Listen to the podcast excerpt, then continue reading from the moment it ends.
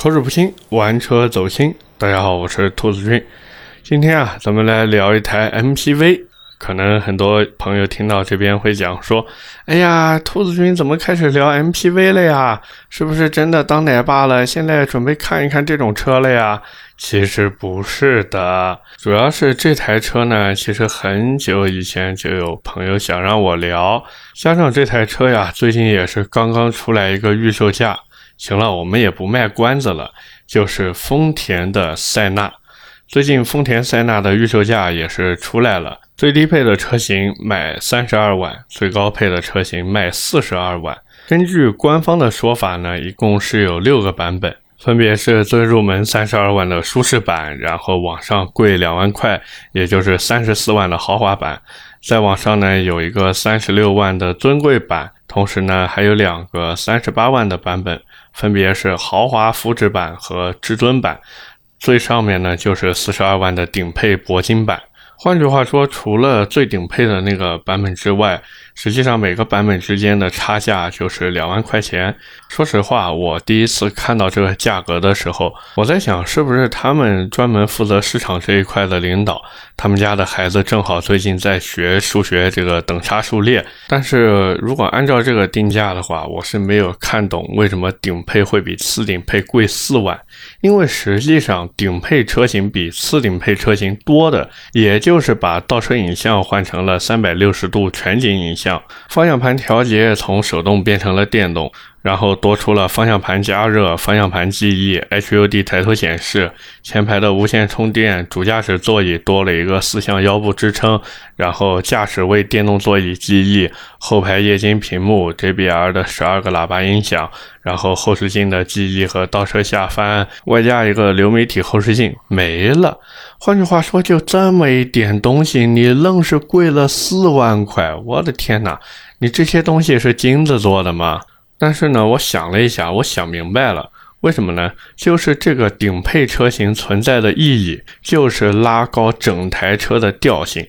实际上，估计到最后，我觉得也不会有太多的人去买这个顶配版本，因为买 MPV 的人基本上都会留出三到五万的预算去进行一个内饰的升级，而顶配现在比次顶配贵了四万块，我自己买一个次顶配回去进行升级，得到的享受肯定会比这个顶配车型还要好。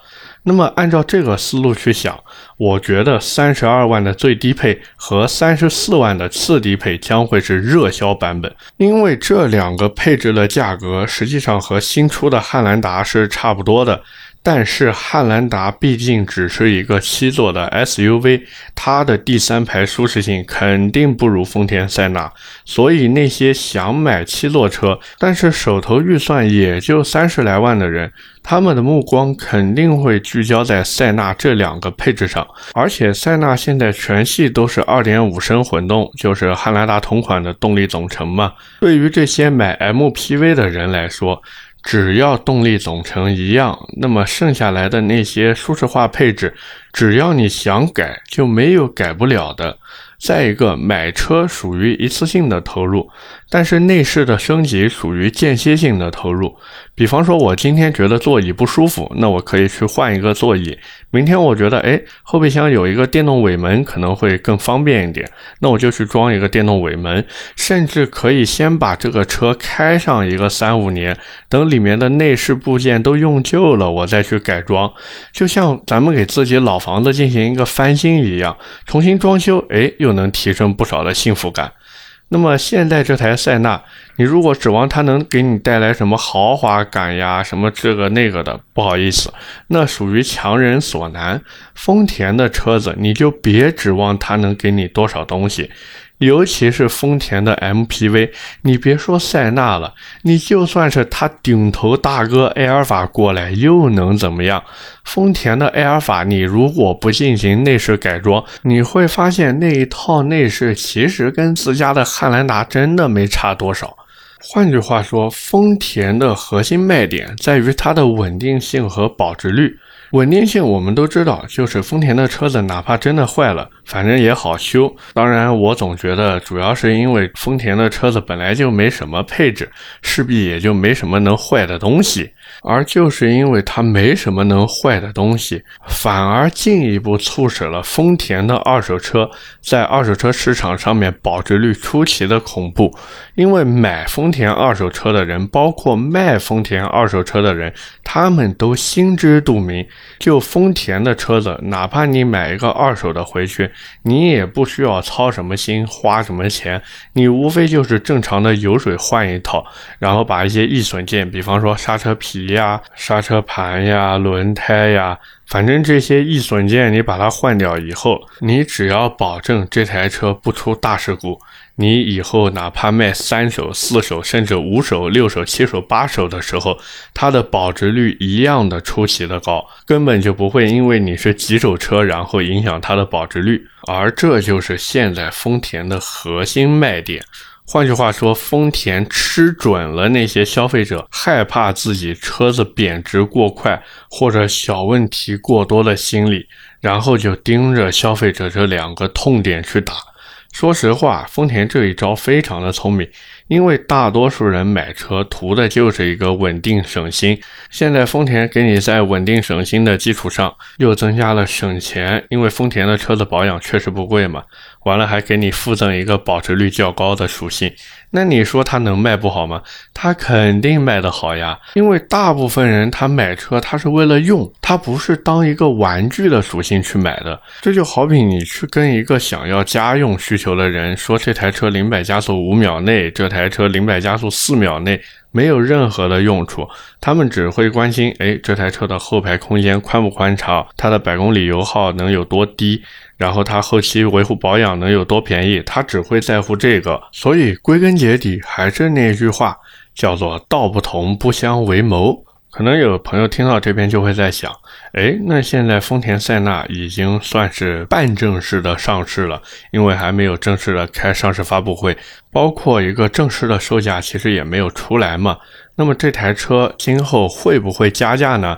其实以目前的情况来看，我觉得大概率不会了。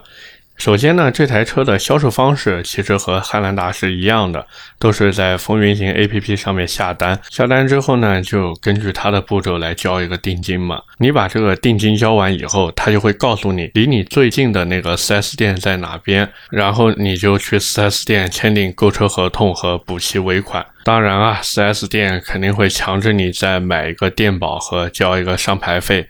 这些事情都办完以后呢，你就可以回家等着了。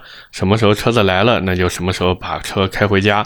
你如果说，哎，我不想在 4S 店里面买保险交上牌费怎么办呢？不好意思，人家 4S 店有权取消你的订单，就是这么强势。换句话说，丰田 4S 店和丰田厂家就是蛇鼠一窝。你以为你在 APP 上面买车就能像买那些新能源车一样没有任何附加费用了？想太多了，怎么可能呢？况且现在那些新能源车都有一堆的附加费用，为什么？因为他们脱离不了这种传统 4S 店的销售模式嘛。所以作为厂家，他肯定要在一定程度上顾及到自己经销商的利益。那么经销商的利益从哪儿来？很简单嘛，那就是百姓的钱三七分账嘛，对不对？所以不要指望这种传统的汽车品牌真的能让利给你。他们现在能做的，永远都是先保护好自己的利益不被侵犯，然后再根据市场情况和他们想要的利润状况去决定是否给消费者进行一些让利，然后换取更多的销量，赚更多的钱。那么聊完这个以后呢，我们再来聊一聊大家很关心的一个问题，那就是现在丰田塞纳这台车到底贵不贵？我在网上看了很多的留言评论，真的是众说纷纭。有的人觉得，哎，现在这个三十二万到四十二万的价格很贵，不如去买本田的艾力绅或者奥德赛了。包括同价位都可以去买别克 GL 八的陆尊版本了。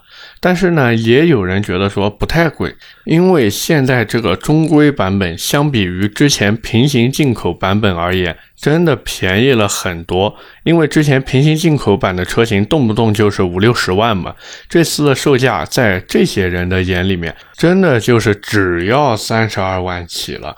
虽然他们也知道平行进口版本用的是三点五升 V 六的发动机，而且还有四驱版的车型可以选，但是再怎么说，平行进口车是没有官方质保的，你只能自己去买质保。所以这一次国产化的塞纳，哪怕配置低一点，价格高一点，实际上对这一部分人而言，属于多了一份保障，他们会心甘情愿的去掏这个钱。那么从我自己的角度来看呢，实际上丰田塞纳这一次定价属于情理之中，因为丰田其实很清楚到底什么样的人会去买塞纳。首先买塞纳的人，他自己腰包里的钱肯定不能少。各位想一想，到底是什么样的人会对一台七座家用 MPV 有这么大的需求呢？换句话说，就是一台七座家用 MPV 的使用场景会是什么样的？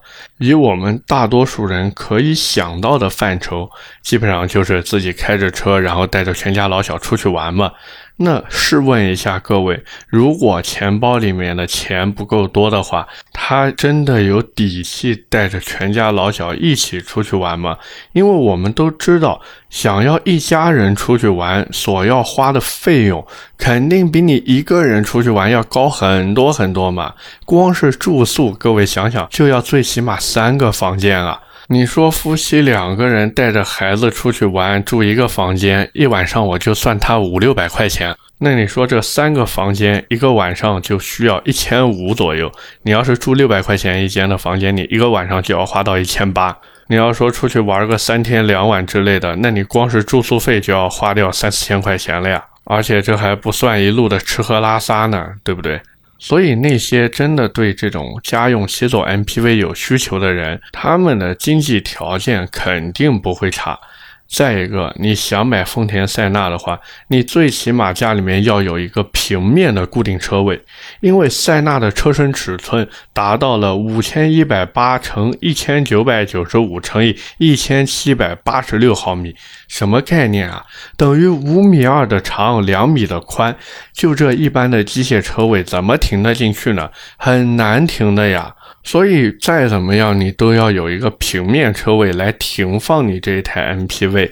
再一个，去买塞纳的人一定是那些对品牌有一定追求的，不然为什么不去买国产 MPV 呢？现在国产的 MPV 其实产品力完全胜过塞纳，就里里外外的配置都比塞纳要高。换句话说，国产同价位的 MPV 除了牌子哪儿不比它强啊？但是这并不能去取悦那些想买塞纳的客户，因为买塞纳的客户，他们想要的不只是产品，他们还想要牌子、要面子、要开出去，别人知道他的兜里有票子。最后呢，就是那些之前觉得平行进口车有点贵的人，毕竟三四十万和五六十万之间还差了一二十万，哪怕现在这个车子配置低一点，动力弱一点，操控差一点也无所谓。要是追求配置、动力和操控的话，他去买一个 MPV 图什么呢？买一个轿车不好吗？对不对？说到底，想买塞纳的话，现在除了要考虑好自己是不是真的要一台 MPV 以外，还要好好的掂量一下自己口袋里的钱，以及自己生活居住的环境是不是真的允许自己买一台塞纳。就我之前跟很多想买 MPV 的人都聊过，我说你们理想中最好的一个用车状态是什么样的？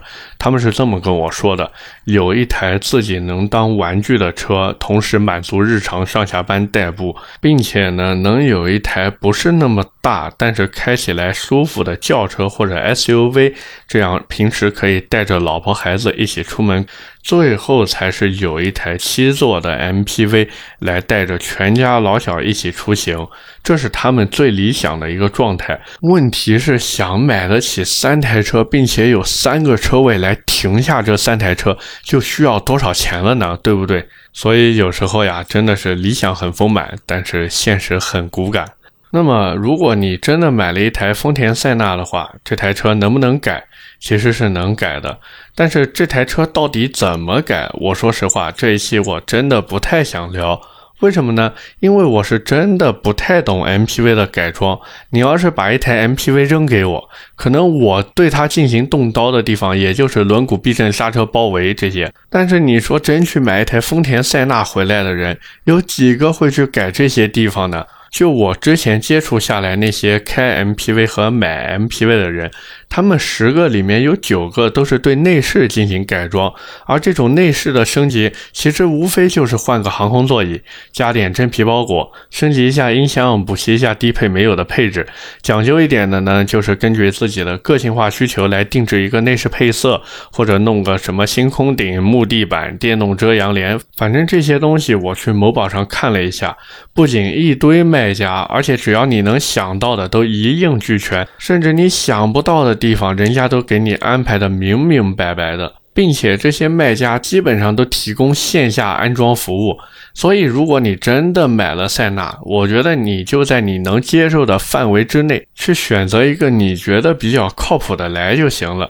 但是有一点需要注意，就是你在进行一些电气化配置方面改装的时候，比方说音响啊，比方说什么大屏啊这些，你一定要记得那个电路的线材最好是用绝缘防火材料的。最后呢，我们来进行一个小小的总结。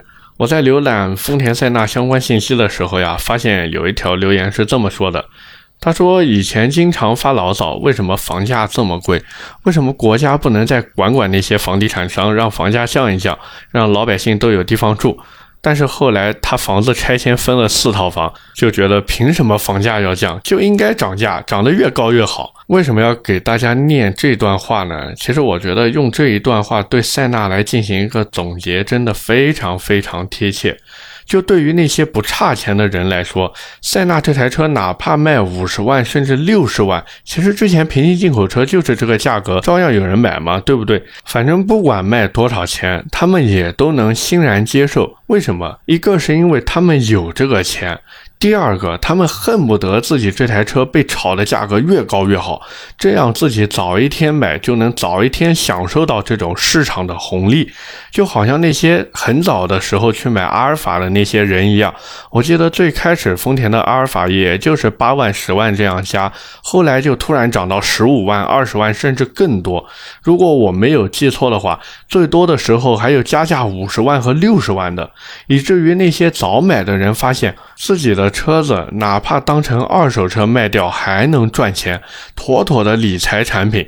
而那些后面想买阿尔法的人，要么捏着鼻子去跟人家商量能不能少加一点价格，要么就去看一看二手的阿尔法，要不然就只能索性放弃购买这台车。